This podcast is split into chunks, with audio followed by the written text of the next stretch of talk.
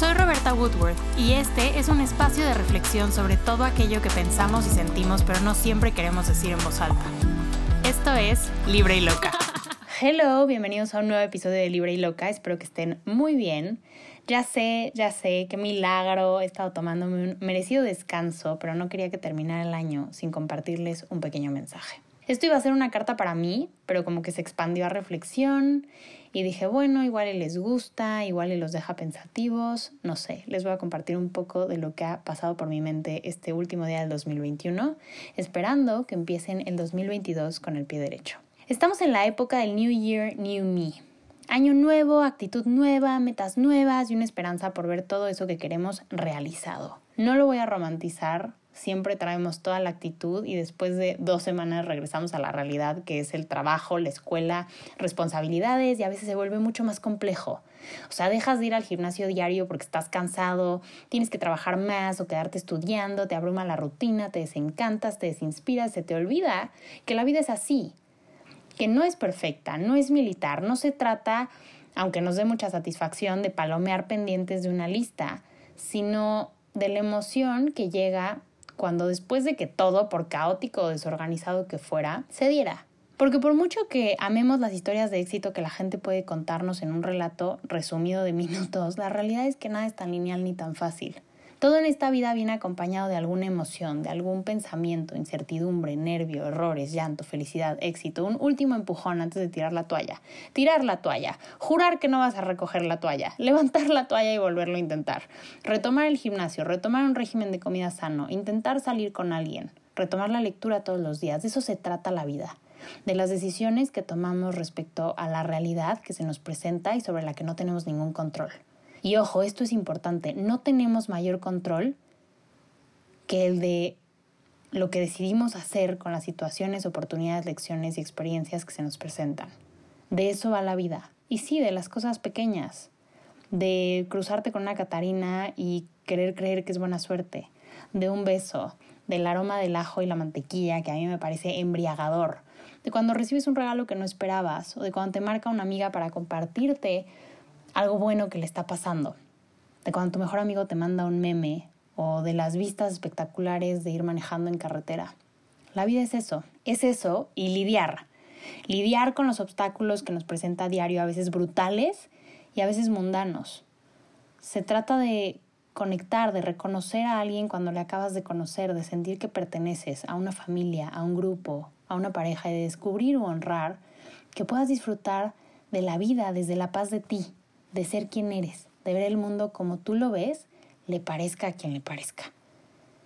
He leído muchas frases tipo 2019 me destruyó, 2020 me ayudó a sanar, 2021 fue tal cosa.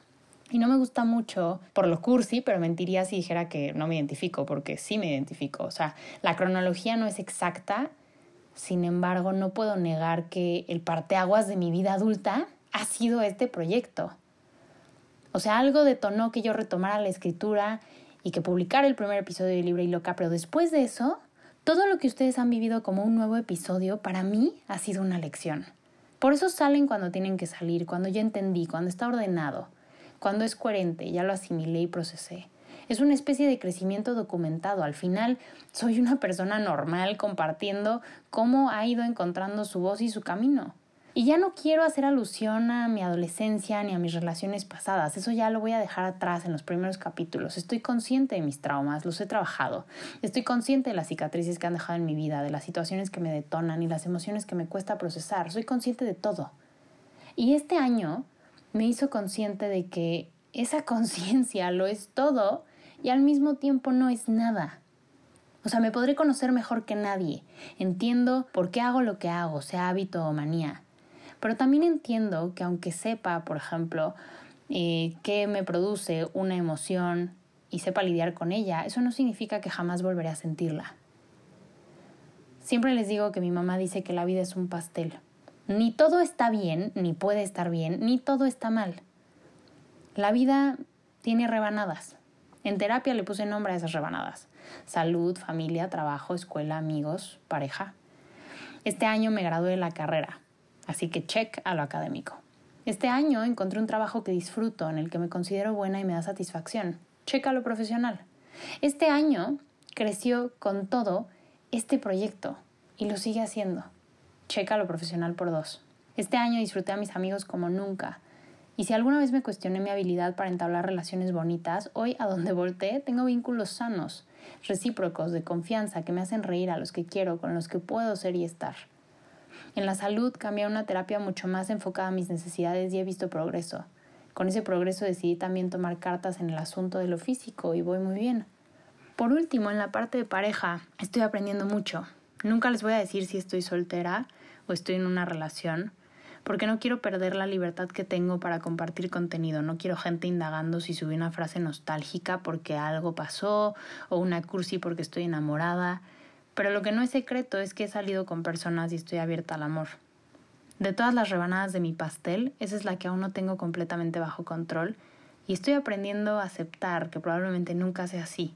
Creí que una vez trabajado todo lo que trabajé en cuanto a mi persona, autopercepción, amor propio y responsabilidad afectiva, eso iba a ser muy fácil.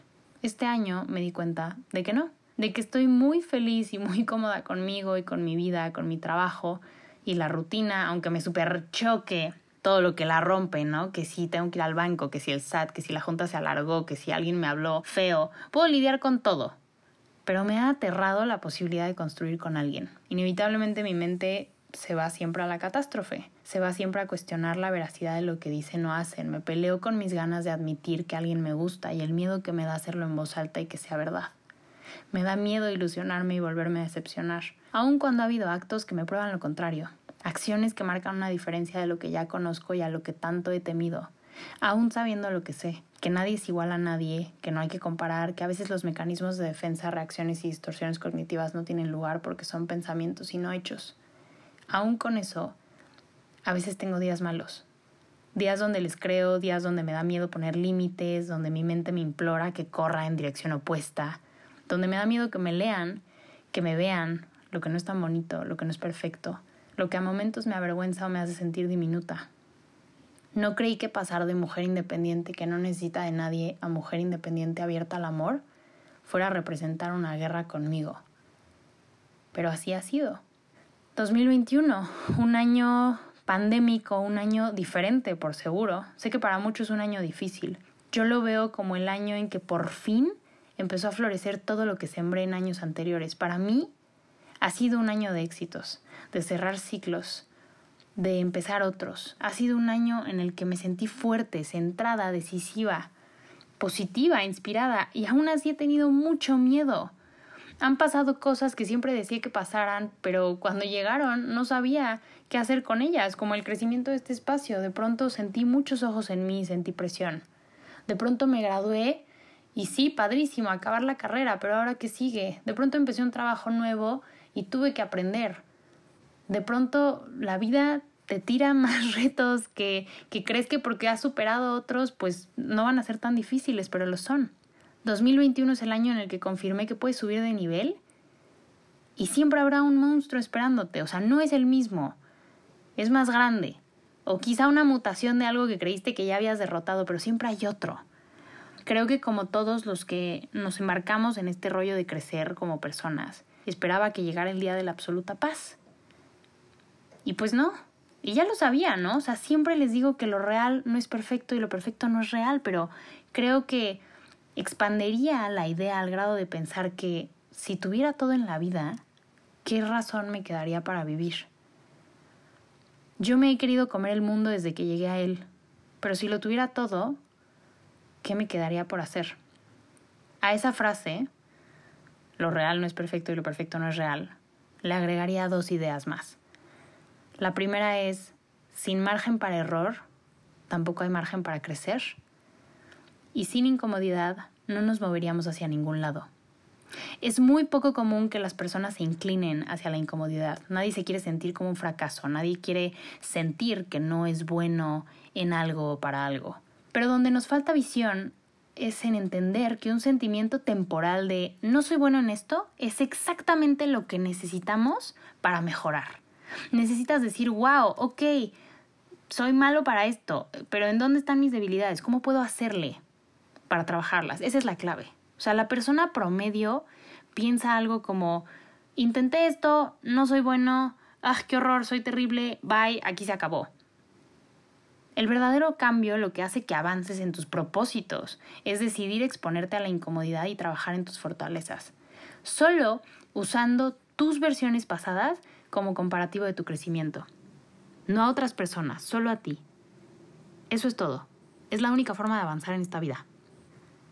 El 2021 me enseñó que la incomodidad está muy infravalorada y que en lugar de tratar de sacudírmela a toda costa, ya sea racionalizando mis pensamientos o evitándolos, debo tomarla como una oportunidad para evolucionar. Nos resistimos a crecer porque nos han dicho que lo que resulta familiar es lo correcto y que dejar ir es más una pérdida que un comienzo. Nos resistimos a crecer porque es difícil que el corazón, la cabeza y la esperanza entiendan que no importa que soltemos, algo más está por llegar. Porque para crecer hay que romper la coraza como la semilla que se rompe para poder echar raíces. Nos resistimos a crecer hasta que nos damos cuenta de que aunque dé miedo, da muchísimo más miedo estancarse, conformarse y no hacerlo. Empezamos los años siempre con listas enormes de miles de cosas que queremos hacer. Siempre hay mucha presión de convertirnos en la mejor versión de nosotros mismos y a muchos nos da ansiedad pensar que no estamos haciendo lo suficiente. Se los conté en el episodio pasado, tener días malos me hizo sentir como si no hubiera aprendido nada, como que no tenía derecho a tenerlos y no disfrutar el éxito, o sea, no pararme agradecer y decir, wow, hasta dónde he llegado, para tratar de no darlo por sentado y confiarme y más bien seguir trabajando y poner mi mente en la siguiente meta, me hizo sentir que no estaba llegando hasta donde quería llegar, aunque hubiera llegado a lugares que no tenía idea que iba a llegar este año. Esa fue una de mis ansiedades este año. Ha sido un año de no parar. Y si veo en retrospectiva, la verdad es que las únicas veces que he parado en mi vida no ha sido por decisión propia, ha sido porque la vida me ha hecho parar. Así que el pensamiento este año creo que fue, si puedo, pues sí puedo. Entonces tengo que seguir, tengo que hacer más, tengo que llegar a más. Tengo, tengo, tengo, tengo, tengo. Vivimos bajo el yugo del tengo y yo ya estoy harta. O sea, no quiero hacer listas, no quiero presionarme, no quiero sentirme culpable si no me da la vida de cumplir con la rutina cuando ese día la vida me lanzó algo que no tenía previsto y tuve que enfocarme en eso. No quiero sentir que tengo que estar bien siempre, ni inspirada, ni presentable, ni de buenas, ni que tengo que poner el ejemplo, ni ser la más prudente, ni la más madura, porque tengo derecho a equivocarme y a tener días malos y a querer estar en pijama todo el día y a no querer crear, ni postear, ni sonreír si no quiero. Como que a momentos se me olvidó que mi vida es mía y tu vida es tuya y por favor quiero que se repitan esta frase las veces que sea necesario para neutralizar el impulso que nos dice que le pongamos pausa a la intuición y que nos quebremos y deformemos para entrar en el molde en el que la gente nos quiere meter. Porque no tienes que probar el valor de tu existencia todos los días. No eres una empresa, ni un robot, ni un algoritmo que tiene que producir y presentar resultados diario. No necesitas justificar tu presencia sobre este planeta. No tienes que ganarte el derecho de estar aquí empujándote a elevar tus estándares todos los días. No hay reglas. Tienes permiso de solo existir, tienes permiso de no saber cuál es el siguiente paso, tienes permiso de avanzar a tu propio ritmo, de descifrar cómo se ve para ti la vida. Existe. Perdona mi francés, pero cágala, o sea, disfruta, manda todo a la goma, di que se va a quedar todo en la goma. Y luego, contrario a lo que dijiste, vuelve a empezar. Vuelve a intentarlo, vuelve a tener fe, vuelve a esforzarte. En mi caso me frena mucho todas esas ideas catastróficas que me hago y luego pienso, ¿y? Ojo, claro que lo pienso en momentos de lucidez, ¿no? A veces estoy ansiosa y, y, no salgo de ese pensamiento, pero en momentos como ahorita que les está hablando Roberta en balance, pienso, ¿y si no funciona? ¿Y si no se da? ¿Y si no me quieren? ¿Y si no sale? Pues qué. ¿Qué pasa? Nada. Tendré que lidiar con eso. Tendré que vivir a través de ello. La vida es suficientemente incierta y difícil como para ponerte más trabas con tus miedos y estarte peleando con tu cabeza. Hazlo, a tu paso. Y mi consejo, habrá quien sí le funcione, pero mi consejo y lo que yo voy a hacer es no llenarme de listas. Yo recomendaría enfocarnos en un solo propósito, una meta, la que más queramos, la que más nos motive, e iniciar el año haciéndola. Quizá mitad del año lo hemos logrado, hemos implementado el hábito y podemos mover a la siguiente. O sea, mover nuestra atención a la siguiente y así poco a poco ir cumpliendo aquello que nos proponemos sin tanto estrés. Por ejemplo, este año tú quieres trabajar en tu amor propio. Ok, ¿cuáles son los pasos a seguir para el amor propio? Porque a lo mejor hay muchos pasos y es una sola meta. Ah, pues tengo que ir a terapia, tengo que dormir ocho horas, tengo que comer más sano, tengo que agendar momentos para mí. Ok, enfócate en eso. Y una vez que hayas implementado el hábito, mueves tu atención a otra cosa.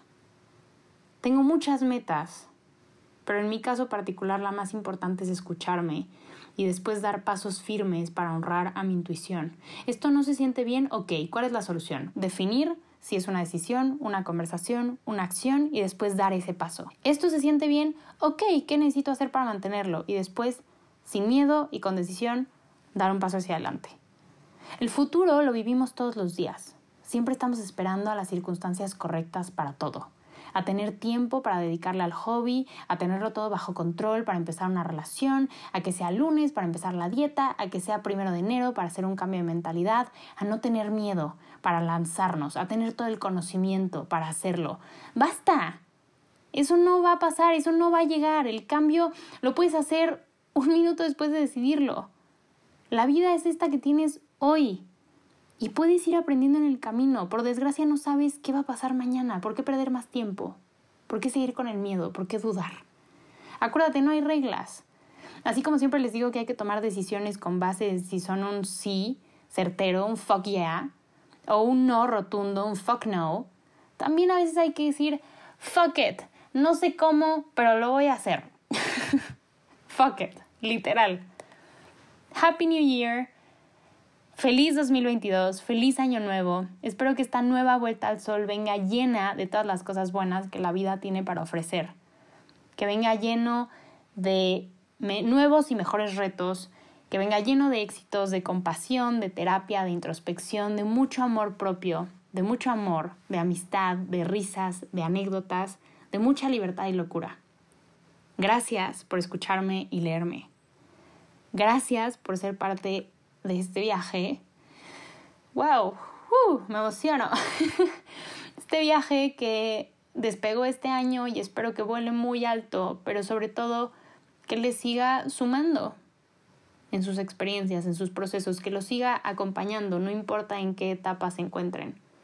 Espero que Libre y Loca siga siendo este espacio seguro para tanta gente como lo es para mí, porque el hecho de que ustedes me escuchen y me lean le da valor a mis palabras.